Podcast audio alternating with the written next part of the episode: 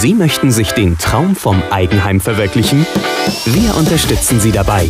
Gewusst wieso, weshalb, warum. Die Wissenssendung für Bauherren. Von und mit Stefan Runau.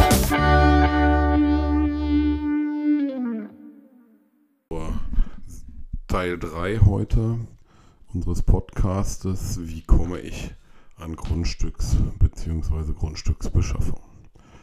Das ist immer das Thema, was uns die meisten Bauherren sagen, beziehungsweise wo sie sich beklagen, dass die Grundstücksakquise im Jahr 2020 und auch im letzten Jahr schon sehr, sehr schwer war. Wir würden gerne bauen, eine Finanzierung steht, aber wir kommen nicht an ein Grundstück.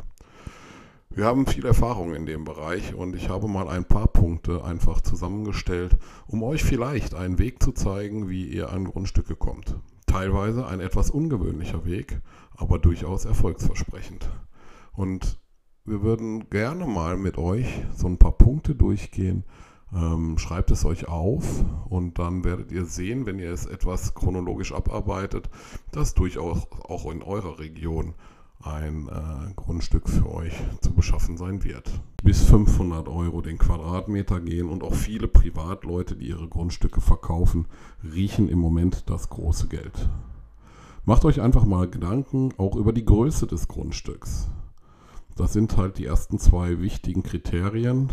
Ein Beispiel, wenn ihr sagt, wir hätten gerne 400 Quadratmeter ähm, und gehen bis zu 200 Euro den Quadratmeter, dann braucht ihr 80.000 Euro plus 6,5 Prozent ähm, Grunderwerbsteuer und 2,5 Prozent kostet die Notargebühren. Eventuell kommen auch noch 3% oder 3,57% für einen Immobilienmakler dazu. Das müsst ihr euch einfach mal aufschreiben und euch hier ein Limit festlegen. Ein Limit festlegen könnt ihr natürlich nur, wenn ihr auch wisst, was ihr inklusive Haus für ein Gesamtbudget hat. Daher, daher gebe ich euch immer den Tipp, geht einmal vorher zu eurem Banker und fragt, du, was bekomme ich, wenn ich ein Haus baue? Bekomme ich von dir 350, 400.000? Und dann kann man so ein bisschen schon mal die Region auch festmachen. Als zweites empfehle ich euch immer, setzt euch zusammen mit einem schönen Gläschen Wein und überlegt euch, wo möchten wir zukünftig leben? Denn ein Hauskauf ist eine Lebensentscheidung in der Regel. Und macht euch mal Gedanken, in welcher Region, in welcher Stadt oder in welchem Ortsteil einer Stadt ihr leben wollt. Und macht euch einfach mal eine Liste mit den Top 5 Argumenten, wo ihr leben wollt und den Top 5 Argumenten, wo ihr definitiv nicht leben wollt. Diese Liste lasst ihr liegen und schaut sie euch in zwei Tagen nochmal an und guckt dann, ob dieses ergänzt werden sollte oder nicht. So, und als nächstes würde ich dann hingehen und würde in Google Earth mir einmal die Regionen von oben angucken. Das ist immer so ein beliebtes Mittel, um einfach zu schauen, wo sind denn Grundstücke zwischen zwei Häusern noch frei oder ähm, was ist in der Nähe. Schreibt euch hier auch wieder zehn Orte auf, ähm, wo ihr sagt, ja, hier könnte ich es mir vorstellen. Eure Lieblingsorte habt ihr schon aufgeschrieben, jetzt schreibt ihr eure zehn Alternativen auf, auch mal so ein bisschen mit Straße oder Ortsteil ähm, und guckt euch auch so ein bisschen das Mikroumfeld an. Also, was gibt es an Einkaufsmöglichkeiten? Sind dort Schulen, wenn ihr Kinder habt? Wo sind die Ärzte? Haben wir eine Busverbindung, wenn es außerhalb ist, ins Ortszentrum? Kinderspielplätze? All solche Sachen schreibt euch auf und listet die bitte neben den zehn Orten einmal auf. Also, wir nehmen jetzt mal Mörs und daneben schreibt ihr dann Einkaufsmöglichkeiten untereinander. Schule, ja, nein. Sodass ihr hinterher im Prinzip eine Matrix euch gemacht habt, wo ihr dann sehen könnt, welches ist halt einer der perfekten Orte. Und auf den möchten wir uns jetzt gleich konzentrieren. Wir uns jetzt Gedanken darüber machen, welchen der Orte wir etwas intensivst bearbeiten, geht ihr bitte auf borisnrw.de. Boris steht für Bodenrichtwert. Hier gebt ihr dann bitte die Adresse ein von dem Ortsteil oder der Straße, wo ihr euch ähm, es vorstellen könnt, die nächsten Jahrzehnte zu leben. Und dann seht ihr relativ schnell, wie hoch dort der Bodenrichtwert ist. Der Bodenrichtwert sagt aus, was kostet der Quadratmeter Bauland ähm, empfohlen von einem Gutachterausschuss. Und das ist halt auch der Richtwert, mit dem die Banken arbeiten, wenn es um eure Finanzierung geht. Viele Privatleute meinen mittlerweile, sie bekommen das Doppelte oder 50 Prozent mehr, aber das ist totaler Nonsens, ähm, denn bei Wucher, ihr müsst ja nicht kaufen. Ihr habt ja ein Dach über dem Kopf. Und dann nehmt ihr den Bodenrichtwert und dann nehmt ihr das Grundstück, also die Quadratmeter, die ihr euch vorgestellt habt, und damit habt ihr euer Budget komplett fixiert. So, und jetzt geht's los. Jetzt beginnen wir mit der Suche. Also, als erstes schaut ihr mal von oben Google Earth. Wo sind freie Grundstücke? Ganz oft seht ihr in gewachsenen Wohngebieten, die 1970 oder 80 oder 1950 gebaut worden sind, dass zwischen einzelnen Häusern oder auf Ecken Grundstücke frei sind. Das nennt man Nischenbebauung. Das ist immer ganz schön, weil in so einem gewachsenen Wohngebiet, ne, da habt ihr relativ wenig Baulärm, äh, wie in Neubaugebieten. Sprich, ihr könnt halt sofort starten. Beziehungsweise, ähm, wenn ihr fertig seid, könnt ihr es sofort genießen. Aber Achtung, ihr könnt dort nicht bauen, wie ihr wollt, sondern ihr müsst euch an die Bebauung, die in der Nachbarschaft ist, anlehnen. Das nennt man Nachbarschaftsbebauung nach 34. Dann würde ich im nächsten Schritt mal die Städte anschreiben verfasst eine liebe E-Mail, hallo, wir sind Familie sowieso, wir möchten ganz gerne nach Mörs oder nach Kamp-Lindfort ziehen und suchen ein Grundstück. Gerne auch in einem gewachsenen Wohngebiet. Haben Sie dort irgendwelche Informationen, dass jemand was verkauft?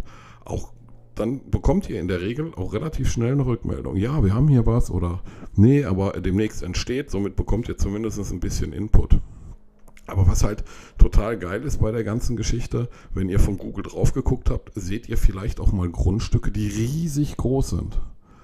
In den vor einigen Jahren, so vor 30 Jahren, ähm, wurden Grundstücke in der Regel sehr groß parzelliert. Sprich vorne ein Haus, ellenlange Grundstücke und wir sind nicht selten über 1000 Quadratmeter. Und wenn ihr jetzt ein bisschen zurückdenkt, wisst ihr, die Leute sind alle jenseits der 60. Und das bedeutet, wenn sie Kinder hatten, sind sie jetzt aus dem Haus. Die Grundstücke sind zu groß zum Pflegen. Vielleicht kann man hier einen Deal machen mit jemandem und sagen, du kannst du dir vorstellen, dass du uns den hinteren Teil deines Grundstücks verkauft, also die Hälfte? wir würden dort gerne mit unserer Familie uns niederlassen. Seid mutig, klingelt an und fragt. Der nächste Punkt ist, wie man an Grundstücke kommen kann, ist, ihr macht einen Brief fertig. Dafür müsst ihr aber vorher wissen, und das ist existenziell wichtig, ihr müsst vorher wissen, für wie viel Euro seid ihr bei der Bank gut? Ganz, ganz wichtig. Dann schreibt ihr eine, eine Mail an alle Makler in der Region, wo ihr euer Traumgrundstück habt. Oder haben möchtet, besser gesagt. Und zwar macht ihr dort einen konkreten Steckbrief. Mit diesem konkreten Steckbrief schreibt ihr rein, sehr geehrter Makler ich möchte gerne in der Region XXY ein Haus bauen. Sollten Sie ein Grundstück dort hineinbekommen zur Vermarktung, bitte denken Sie an uns. Und dann führt er auf. Die Örtlichkeit ist meinetwegen ähm, Mörs und ein Stadtteil. Unser Budget für das Grundstück beträgt 80.000 Euro plus Nebenkosten. Wir stellen uns eine Größe vor von 400 Quadratmeter. Eine Finanzierungsbestätigung der Bank liegt uns vor. Dann weiß der Makler, ihr wollt nicht nur über die Dörfer gehen und einfach nur Informationen haben, sondern ihr habt euch konkret befasst und habt die Finanzierung stehen. Und in dem Moment fangen die Jungs auch an zu arbeiten, weil sie wollen ja das Grundstück schnellstens auf einfachsten Weg loswerden. Parallel dazu guckt ihr natürlich in allen Internetplattformen. Geht nach ImmoScout, ImmoNet, ImmoWelt, egal wen ihr habt. Und überall kannst du eine Suchanfrage stellen. Sprich, soll irgendein Makler oder ein Privatmann dort ein Grundstück einstellen, bekommt ihr sofort eine Mail, wo drin steht, Achtung, neues Grundstück nach deinen Suchkriterien eingegeben. Und dann könnt ihr wieder proaktiv auf denjenigen zugehen, der es ähm, eingestellt hat. Das gleiche müsst ihr auch machen. Guckt im Internet auf den Plattformen. Facebook, eBay Kleinanzeigen, eBay, Quoka, überall werden Grundstücke momentan angeboten. Durchforstet wirklich das Internet, geht in Facebook-Gruppen rein, geht in den Gruppen von den Städten von Facebook, schreibt, wir suchen ein Grundstück. Und überall wieder Suchanfragen machen, wenn es irgendwo geht. Und auch mal mit dem Banker sprechen. Denn auch die kriegen relativ viel mit, wer gerade Grundstücke verkaufen möchte, wer vielleicht sich verkleinern möchte, der vielleicht umzieht Ne? Und zum Zweiten, ein Riesentipp von mir, googelt nach alten, defekten Abrissobjekten. Guckt wirklich nach maroden Häusern. Ganz oft findet ihr bei ImmoScout oder bei diesen äh, Immobilienplattformen Häuser, die für 100.000 Euro angeboten werden zum Abriss. Der Abriss kostet in der Regel von einem Einfamilienhaus irgendwas zwischen 15.000 und 20.000 Euro. Und schon hättet ihr ein Grundstück in einer gewachsenen Lage. Schubst das Haus um, baut ein neues Haus drauf und schon habt ihr ein Grundstück. Das ist auch ein Weg. Ein weiterer Weg ist, denkt mal darüber nach, ob ihr kaufen wollt oder ob ihr Erbpacht macht. Das Thema Erbpacht werden wir in einem anderen Podcast behandeln. Aber dann geht an die Kirchen. Kirchen haben Grundstücke. Kirchen sind der, einer der größten Grundstücksinhaber der Bundesrepublik Deutschland. Übrigens bei der Bahn auch. Geht in eure Gemeinde, guckt danach, wer die Verwaltung ist und sprecht sie einfach an. Oder geht auf bahnimmobilien.de. Die haben ebenfalls exorbitante Grundstücke im Angebot teilweise. Das weiß man so gar nicht. Und zum Schluss würde ich dann immer noch eine Grundstücksanzeige mal selber schalten in dem Wochenblatt, wo ihr hin wollt. Hallo, Familie, vier Kinder, suchen Grundstück. Oder natürlich auch im Internet. Dann seid ihr proaktiv. Und schlussendlich würde ich vielleicht auch zu dem Hausbauer gehen oder der Hausherstellerfirma, mit der ihr arbeiten möchtet.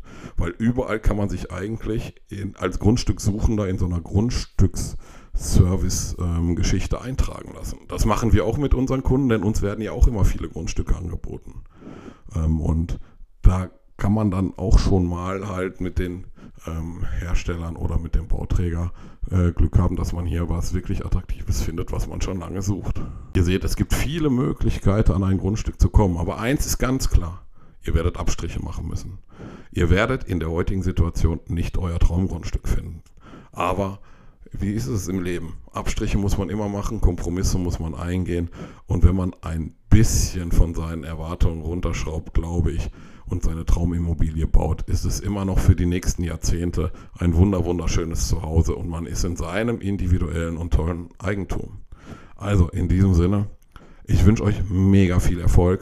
Wenn ich euch helfen kann, dann geht auf unsere Internetseite www.srsystem.de, schreibt mich an und ähm, vielleicht habe ich Grundstücke hier in der Region. Wie gesagt, wir kriegen auch immer welche angeboten. Also viel Erfolg bei der Suche und wenn ihr Fragen habt, meldet euch bei mir.